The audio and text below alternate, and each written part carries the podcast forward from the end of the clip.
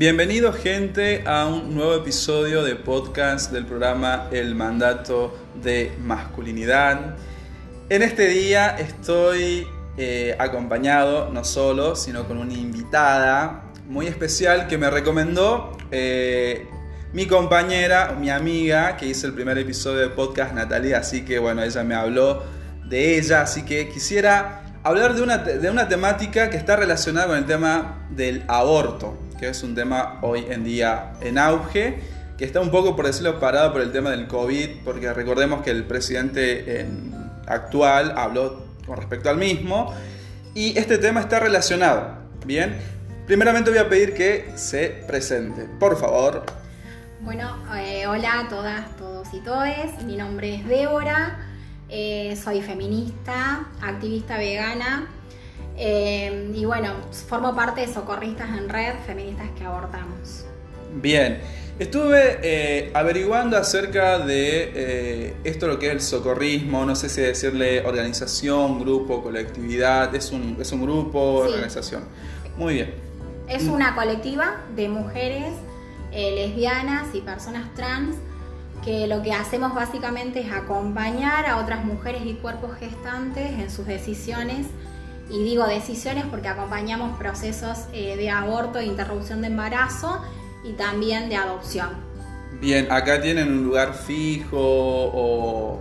no, básicamente, nosotras estamos acá en La Rioja hace casi dos años, en octubre vamos a cumplir dos años eh, y no tenemos un lugar fijo, estable digamos, eh, pero hacemos los talleres en lugares públicos o sea, los talleres que sería el encuentro con la mujer, donde hacemos una, entrevista, donde le brindamos toda la información, lo hacemos en, lugares públicos.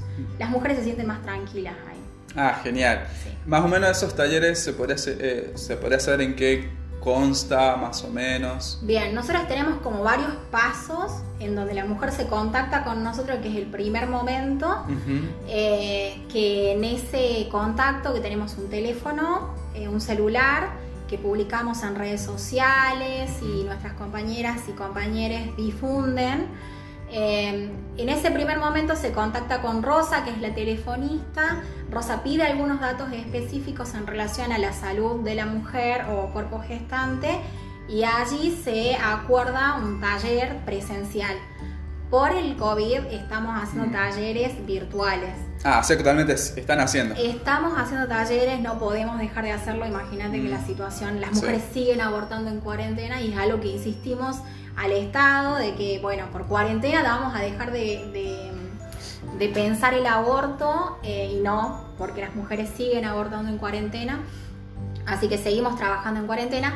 Pero como te decía, normalmente lo que se hace es un encuentro cara a cara con las mujeres en talleres grupales de aproximadamente 6 mujeres que pueden ir acompañadas. En ese taller básicamente se le entrega folletería en relación al aborto, brindándole la posibilidad de ah, interrupción legal del embarazo si la mujer eh, entra en alguna de las causales. Em, se acuerda con el sistema de salud en el caso de que la mujer decida su interrupción por parte del sistema.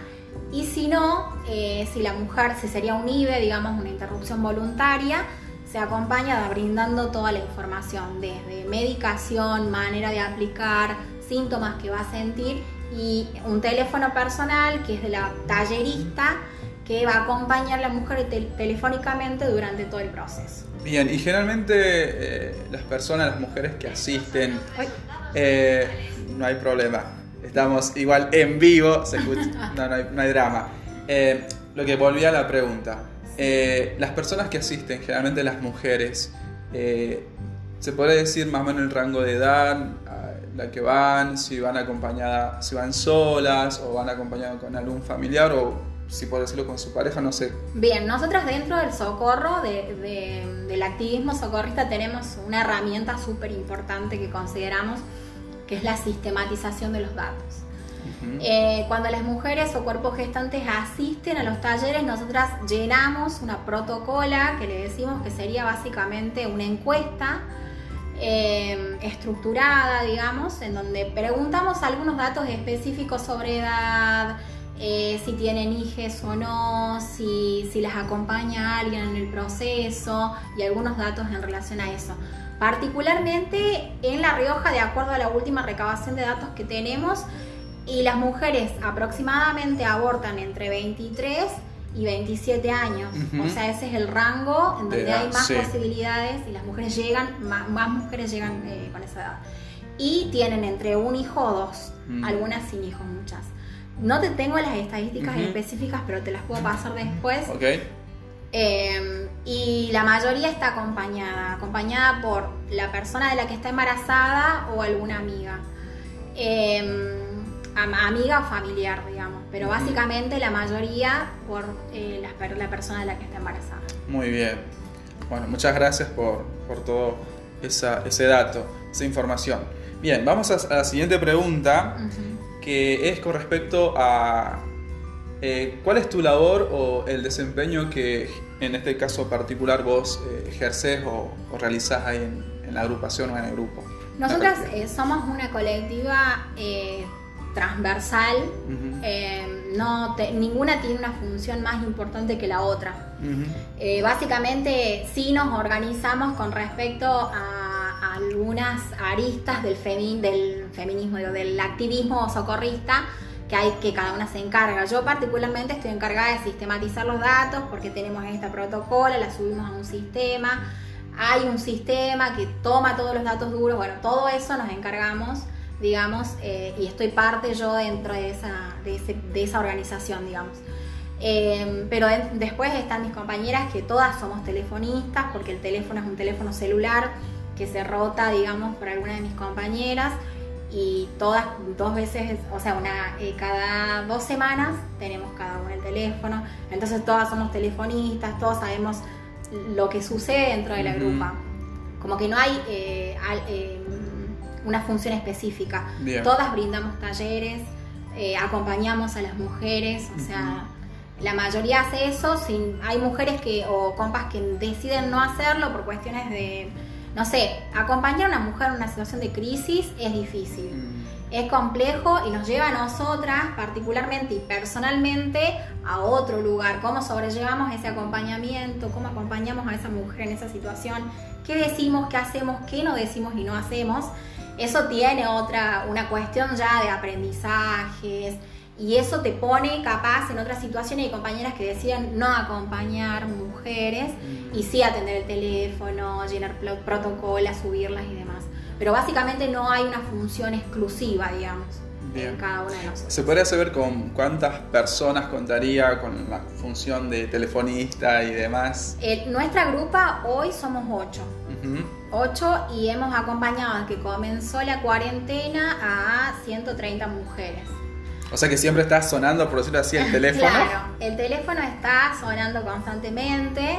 Entonces, cuando nosotras sabemos que vamos a ser telefonistas, tenemos que ordenar nuestra semana porque, bueno, lo tenemos que hacer. Básicamente, tenemos un horario específico de atención que es de 10 de la mañana a 10 de la noche, o sea, es un rango súper largo pero que básicamente todas somos, aparte, mm, yo soy la única madre en la grupa, pero todas las otras eh, trabajan, estudian y el activismo socorrista no se cobra, así que es ad honorem y, básicamente es un laburo más. Eh, los talleres semanales, porque se hacen talleres, eh, como te decía, y eso duran dos horas aproximadamente. Hoy en cuarentena que antes era grupal, entonces nos daba la posibilidad de que sean varias chicas que estén ahí. Hoy las chicas tienen otros horarios, entonces a veces tenés que pensar entre seis horas, digamos, de tu semana para dar talleres, que es mucho. Bastante, bastante, sí. Y aparte de eso, el acompañamiento, las pibas que están durante el proceso, que tenés que estar respondiendo sus mensajes, preguntando cómo están, y a veces situaciones de crisis que tenés que sostener. Y se podría, ¿me podrías decir alguna información, dato de algunas personas, mujeres interesadas para hacer los talleres? ¿Darías alguna información? Sí, te podría dar el número de, del socorro, digamos, que es nuestro número de, celular. Dale, Encima estamos ahora eh, con el teléfono roto, porque también, o sea, somos, ahí estamos como intentando solucionar el problema del teléfono, pero es 384 94 92 40. Muy bien, ¿puedes repetirlo para que las, personas como? Sí. 384 94 92 40. Muy bien. Mira, justo me hace eh, recordar, traer a memoria una situación que viví con una, con una amiga recuerdo que una mañana, eh, ella, obviamente donde estoy actualmente viviendo, ella estaba afuera. Era, qué sé yo, un sábado, imagínate, por la mañana. Yo me, eh, salgo al balcón y miro que está sentada afuera ella, estaba con el teléfono. Entonces le digo, ¿qué haces? O sea, la invito a que pase. Y venía llorando. Entonces me dice, amigo, te tengo que contar algo, no sabía a quién contarle. Bueno, para, digo, tranquilízate, ¿qué te pasa? Le digo yo. Bueno, lo primero, obviamente, lo primero que ella me hice, porque obviamente no se hizo una ecografía y nada, bla, bla, bla, no le venía la, regla. Me dice que ya, ya directamente al. Cuando parece que cuando la mujer ya no le viene la regla, soy estudiante de medicina, hay alteraciones, algunas alteraciones eh, fisiológicas, físicas y demás en el cuerpo que pueden alterar la menstruación, sí.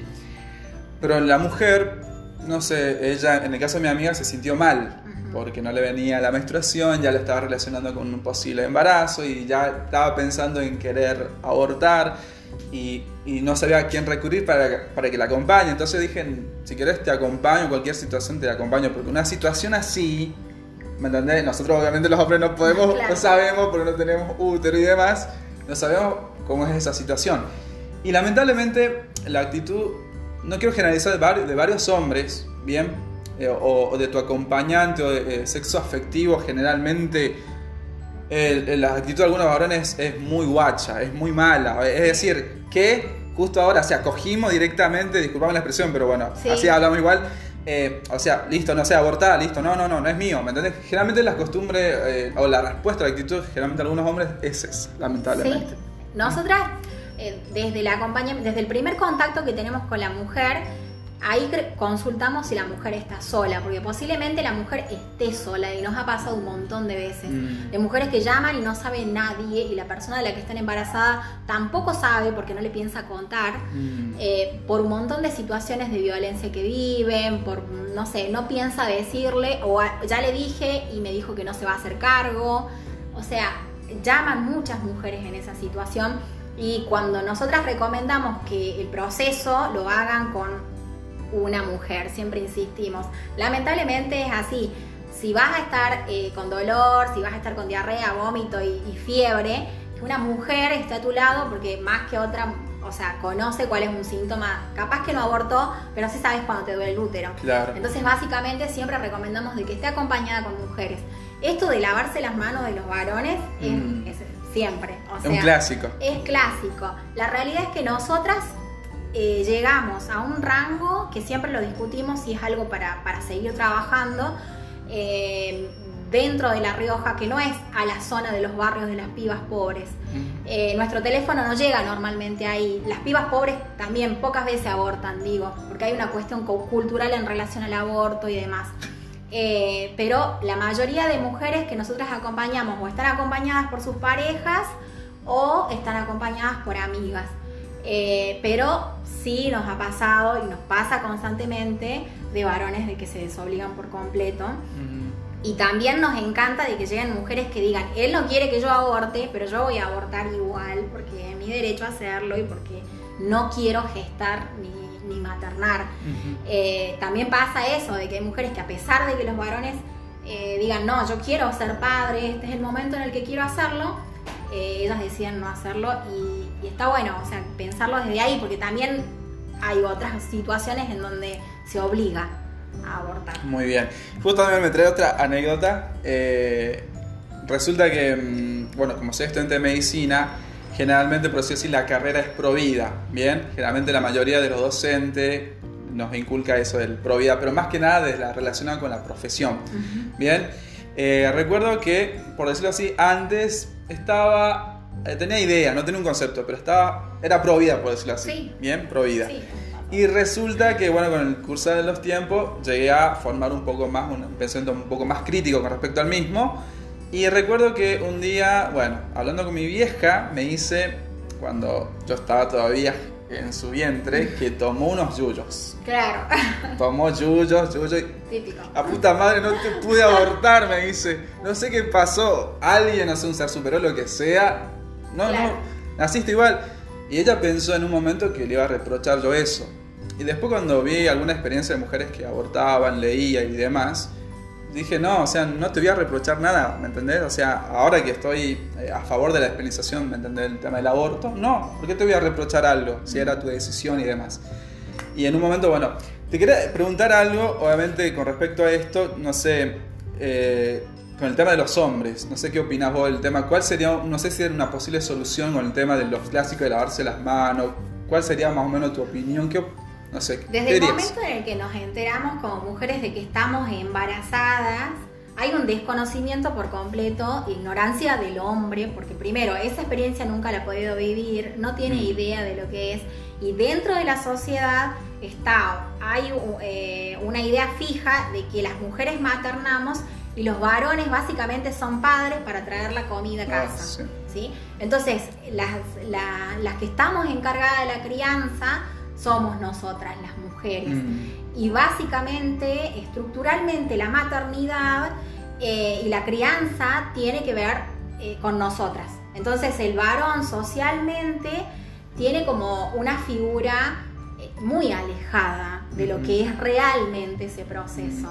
Entonces es difícil, desde el momento en el que la mujer dice estoy embarazada, el hombre poder entender ese proceso como es de nosotros esto, es compartido. Primero porque hay una socialización masculina de que el varón sabe que se puede ir y dejar a esa mujer en esa situación de embarazo eh, y lavarse las manos, o sea, y está bien, o sea, no está mal visto en la sociedad. Sí está mal visto de que abortes, sí está mal visto de que des en adopción. La figura de la mujer en el proceso de crianza y en el proceso de, embarazo es preponderante, porque ponemos el cuerpo siempre, históricamente. Entonces es básicamente el hombre está en un segundo lugar, digamos, y si realmente tuviese eh, intenciones de hacerse cargo de ese proceso, lo haría acompañando a la mujer en relación a que si decidís interrumpir ese embarazo, te voy a acompañar, pero si decidís gestar, también. Y el proceso de gestación que lleva un proceso de maternidad y de paternidad posterior, que sea responsable. Es muy difícil. Yo, sinceramente, si vos me preguntas cómo se puede cambiar eso, y no sé, yo soy madre y lo vivo como una madre que no, es, no estoy con el papá de mi hijo, de mi hija, pero que básicamente intentamos llevar una, maternidad y paternidad lo más responsable posible. Es difícil porque el proceso en sí es de la mujer. El varón le cuesta mucho acompañar y la sociedad insiste con que no está mal que se desobligue de esa responsabilidad. Está bien, está bien visto. Mm, bien. Creo que está también relación con el tema del mandato de masculinidad también en nosotros, demasiado. porque incluso, mira, eh, hay, una, hay, una, hay una materia en medicina que se llama ginecología y yo lo que recuerdo es generalmente los métodos anticonceptivos para, por ejemplo, para prevenir enfermedades de transmisión sexual o, para prevenir lo que es el embarazo, generalmente siempre apuntado a la mujer, ¿me entiendes? Siempre métodos, que sé yo, ya sean pastillas, quirúrgico o lo que sea hormonal, siempre a la mujer, ustedes. Y nosotros, y nosotros generalmente los hombres solamente es eh, condón, está bien, pero o una vasectomía. Y muy poco se explica lo que es vasectomía también. Siempre es directamente a la mujer, al cuerpo de ustedes. Pero es que nosotras somos explotadas en ese sentido. ¿Por qué? Porque somos las encargadas de la reproducción. Eh, y también queda, bueno, esto ya es otro tema, pero queda también a cargo de nosotras si vamos a tener alguna enfermedad de transmisión sexual o no, porque el varón pocas veces tiene ganas de usar un forro. Mm, Esa es la realidad.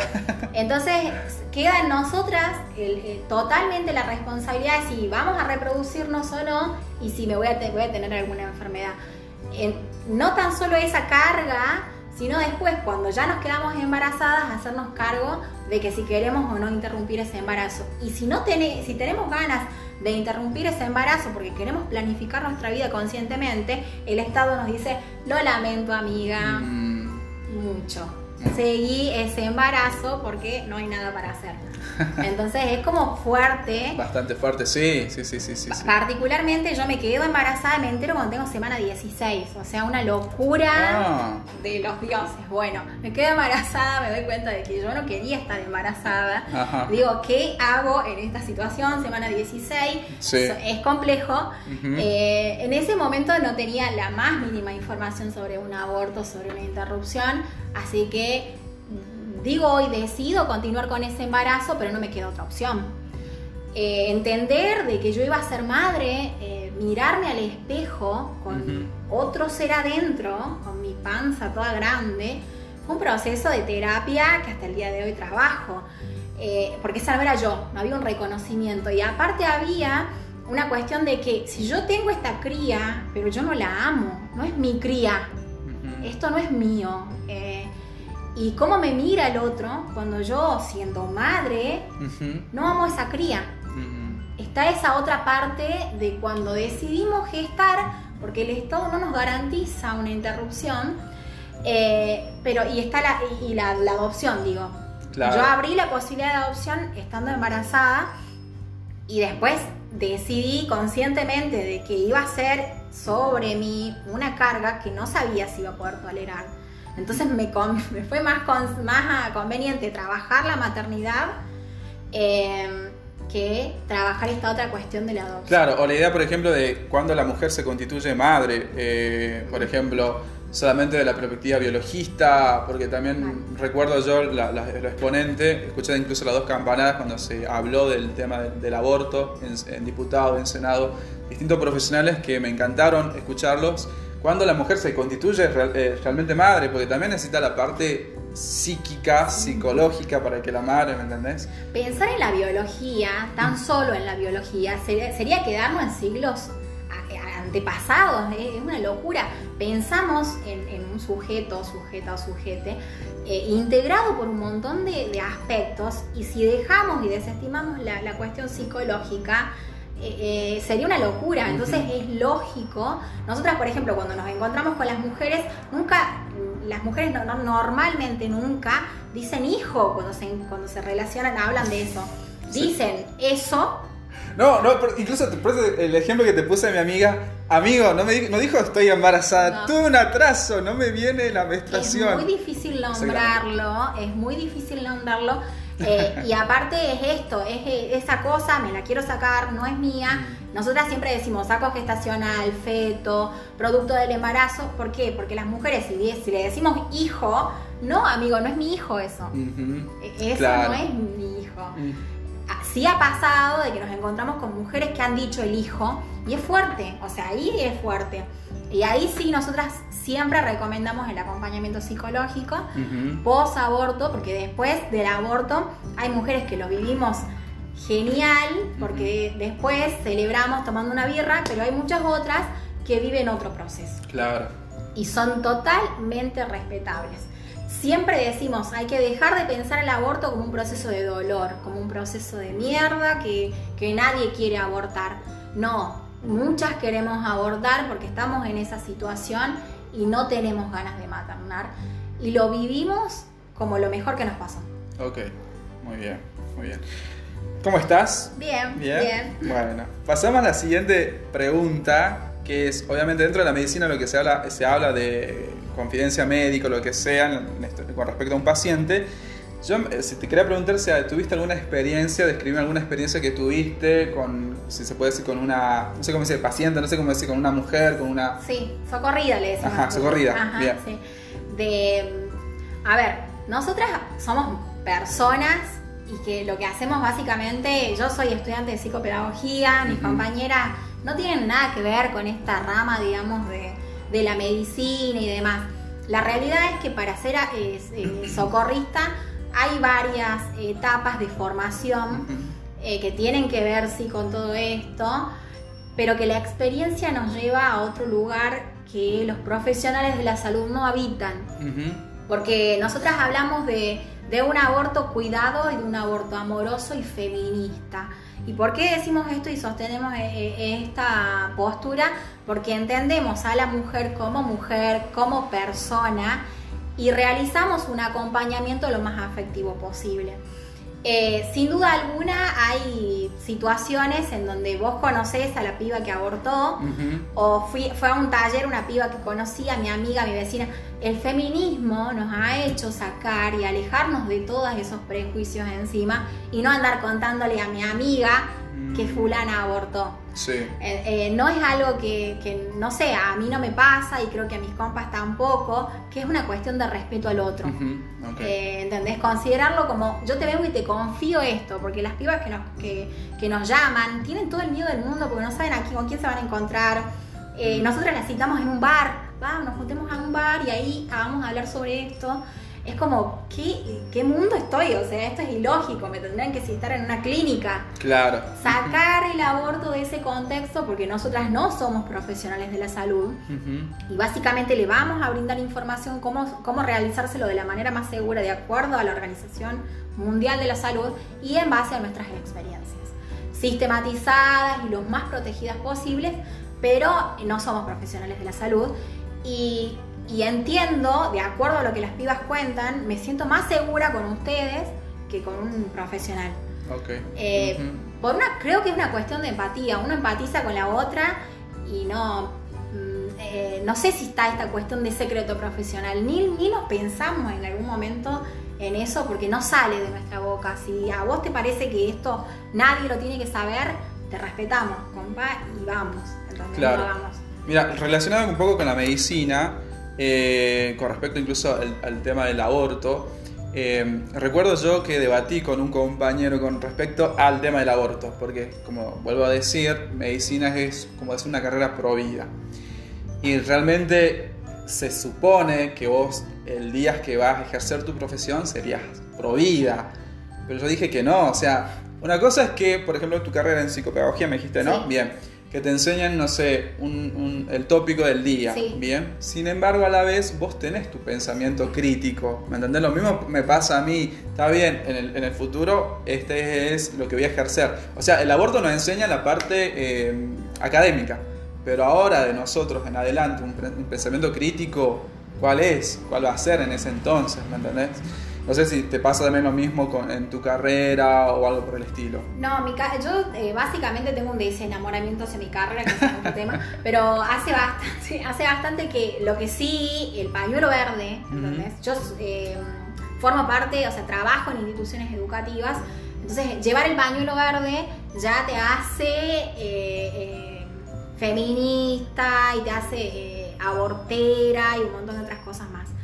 Eh, yo particularmente, como Débora, reivindico la palabra abortera porque básicamente sí, amigo, decidimos y acompaño a otras mujeres a decidir sobre sus cuerpos y desestimo por completo el concepto este de pro vida porque lo que menos quieren es básicamente... Totalmente, todo lo contrario. Sí, o sea, em, entonces eh, con mi carrera básicamente no tengo ese encuentro, pero sí en, mi, en el ámbito de, de, laburo, en el barrio, ¿entendés? Que te encontrás con un montón de otras cosas y decidir esta, esta postura eh, significa eh, exclusión en algunos casos.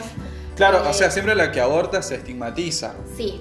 ya viniendo por el hecho de mujer, bueno, puta, o lo que sea, por abrir las piernas, por no haber usado condón que sería más que nada nuestra responsabilidad como hombre utilizarlo y no... O sea, imagínate si se estigmatiza a la mujer que aborta, imagínate las mujeres que acompañamos a otras en sus abortos. porque no tan ¿Te tildado de algo puede ser o claro, porque si no tan solo, como me han dicho una vez, no tan solo tenés una, un muerto encima, sino muchos. ¡Ay, no! y yo feliz, sí, he acompañado más de 100 mujeres en este proceso. Ah, mirá. Claro, o sea, sí, sí, y me siento feliz de haberlo hecho, porque todas esas mujeres han llegado en situaciones en donde querían interrumpir sus embarazos.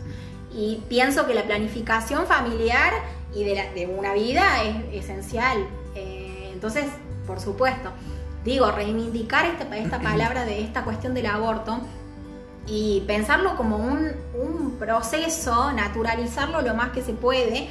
Nosotras no queremos, siempre que terminamos nuestras, nuestras reuniones y nuestros talleres, insistimos sobre el uso de método anticonceptivo, porque hay mujeres que no conocen. Claro. Eh, esa es una realidad y a nosotras nos ha atravesado un montón y, y seguimos debatiendo en relación a que cómo enseñamos los métodos anticonceptivos en los talleres. Porque son dos horas, imagínate que es poco el tiempo en donde vos le tenés que explicar a la mujer todo el proceso. Eh, y encima tenés que explicar sobre método anticonceptivo e insistir que la piba vaya a un ginecólogo para que piensen en algún método. La realidad es que las mujeres terminan muchas no yendo mm. y quedándose embarazadas nuevamente. el proceso de aborto es un proceso complicado, como, de acuerdo a cómo lo vivas, pero nadie quiere abortar a lo loco porque tenemos ganas de abortar. Eh, la idea no es esa, la idea es que te cuides, que utilices un método anticonceptivo si preferís eh, no quedarte embarazada. Bueno, una de las bases para mí de la deficiencia, eh, para mí, de mi perspectiva, es el tema de la educación sexual, integral, ¿me entendés? Que también voy a, voy a hacer un podcast con un amigue, que obviamente, a ver, creo que sí si más o menos sabe algo de, la educación sexual integral, sé que recién se sancionó en 2006 y recién se implementó, si no me equivoco, en 2008. Sí. Y hace poco conversé también con, con, mi sobrino para ver de su perspectiva si se, qué había aprendido con respecto a educación sexual integral.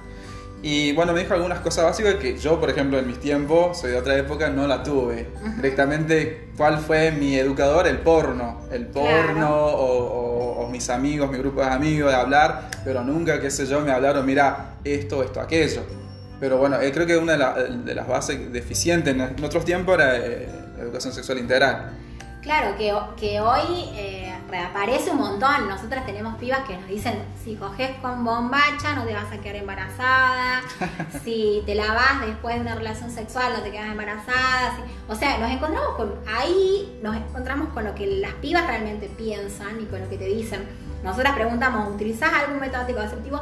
No, porque yo pensé que era estéril. O sea, esas ideas absurdas, ¿entendés? Que tienen que ver con la educación, eh, básicamente.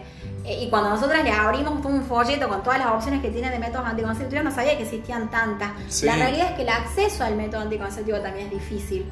el Estado habla de que garantiza los, métodos anticonceptivos, pero la realidad es que es muy difícil acceder. Y es más fácil de que vos te termines comprando una pastilla que, y que no vayas a ningún médico, que te la compres porque pasaste por la farmacia que tenga que ir a un ginecólogo que lo que menos hace es hacer un control sobre tu cuerpo para recetar alguna pastilla que te conviene. Entonces después te cae mal la pastilla, no tenés ganas de volver. Mm. Y para tomar un turno en un ginecólogo, lo que saben, las, mujeres que saben y que han asistido a un sistema de salud, sistema de salud público, saben que es un desastre. O sea, tenés que ir una vez, dos veces, seis de la mañana, cinco, a, agarrar un turno. Y quienes maternamos, por ejemplo, muchas de las que abortan son mujeres que maternan, es difícil dejar a tu cría a las 5 de la mañana, dónde la vas a dejar, mm. cómo haces. es muy complejo. El acceso al anticonceptivo es muy difícil. No es, no es que, ay sí, ¿por qué, no, por, qué no usan un forro o dejen de abrir las piernas? o, la típica, no, es difícil, es difícil, no, no es fácil, no es que es todo gratuito y todo muy fácil y lindo como lo pintan, no es la realidad. Muy bien. Una crítica para el sistema de salud, ¿eh? muy bien. Eh, mira, esta te voy a hacer la última pregunta. Creo que hay de la, de la otra parte, por decirlo así, hay un miedo, que es si se llega a legalizar el tema de la despenalización, es que todos van a salir a abortar. El miedo de, de, algunos. ¿Cómo ves el panorama hoy con respecto a la interrupción legal del, embarazo? Primero quiero aclararte el concepto de despenalizar y legalizar. Ajá, muy bien. La despenalización que entendemos muchas de las feministas, que es lo que propone ahora el presidente, sería que una mujer puede abortar tranquilamente y no se la va a llevar presa. No se va a hacer ninguna causa judicial por esa cuestión. Y la legalización sería que el Estado se va a hacer cargo y va a ser responsable de ese proceso. Va a ser legal de que esa mujer aborte y el Estado eh, lo va a garantizar. Em, la pregunta en sí era cómo...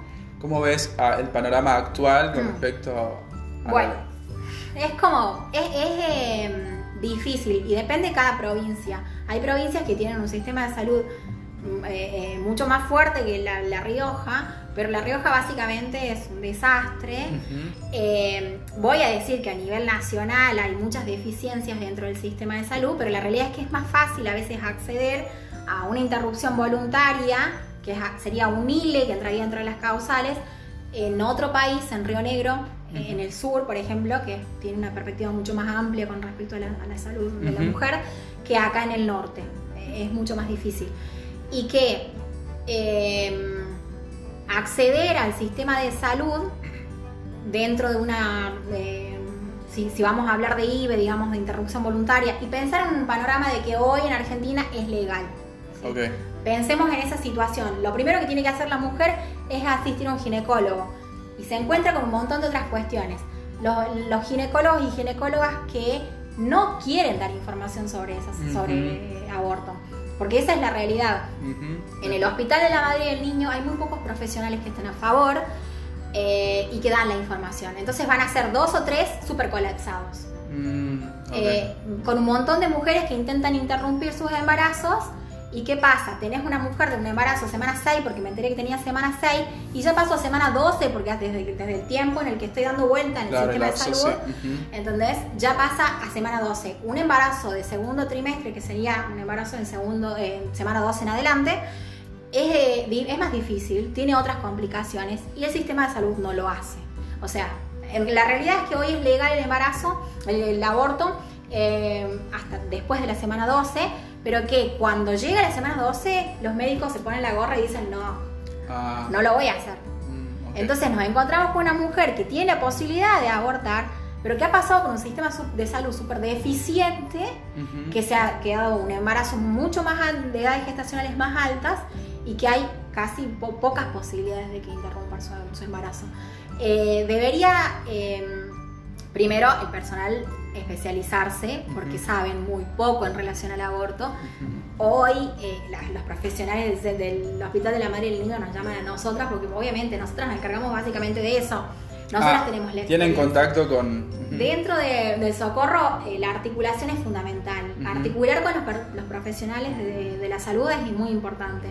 Eh, primero porque hay mujeres que llegan a guardia por un montón de situaciones, una hemorragia o lo que fuese, esa es una realidad. Y, si tenemos a alguien amigable en, el hospital, es otra la situación. Siempre intentamos coordinar porque son nuestros compañeros y básicamente deberíamos tener una mejor, una buena relación. Eh, la realidad es que hoy eh, en el Hospital de la del Niño hay muy, muy pocos profesionales, nos es muy difícil coordinar con ellos, pero que están poniendo de su mejor onda, digamos.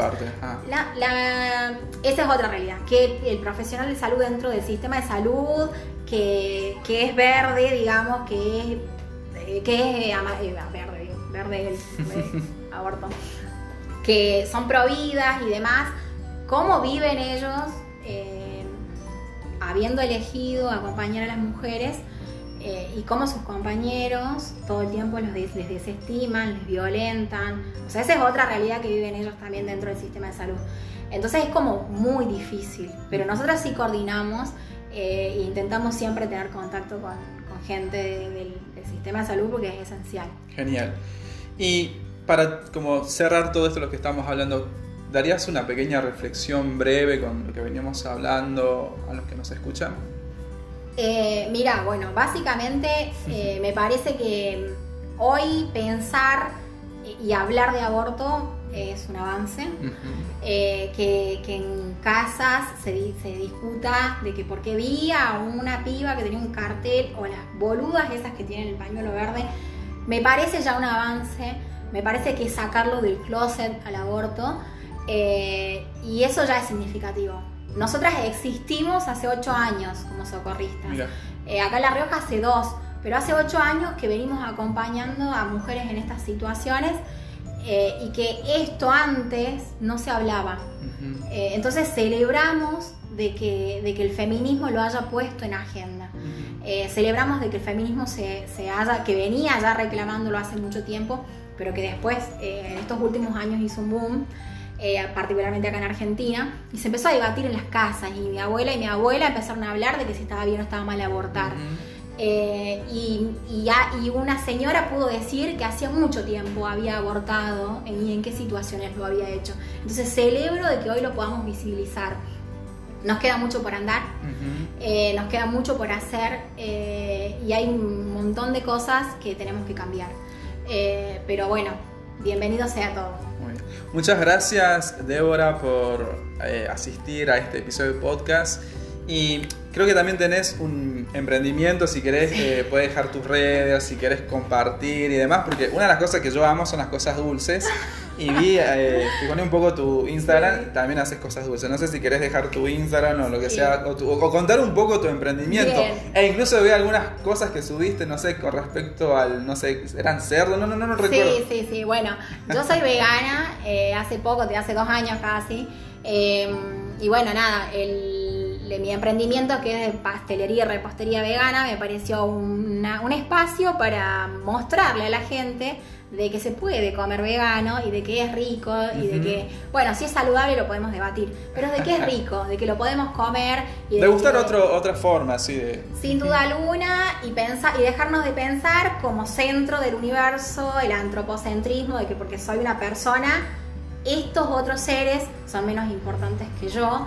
Eh, y que sienten y que también tienen emociones, entonces es dejar de pensarnos como el pupo del universo, eh, que es difícil. Es difícil cuestionarnos todas estas estructuras que nos vienen enseñando, entonces eh, me parece una buena manera de militar el veganismo. A pesar de que sea vendiendo, porque también hoy es la primera fuente de ingreso que tengo, porque la escuela, porque trabajo en escuelas, entonces ha dejado de ser posible. Actualmente sí. sí, así que es la única manera que tengo de trabajar pero también me parece un espacio para mostrar de que es una opción. Bien, ¿quieres dejar el, Instagram, el nombre del Instagram o directamente para el último te etiqueta, pero también? Mi, Instagram, el Instagram del emprendimiento es vegania, vegan-ia. Muy bien. Bueno, Débora, muchísimas gracias por este momento eh, con respecto a esta temática sobre el aborto, también está relacionado y que no sea la primera ni la última invitación.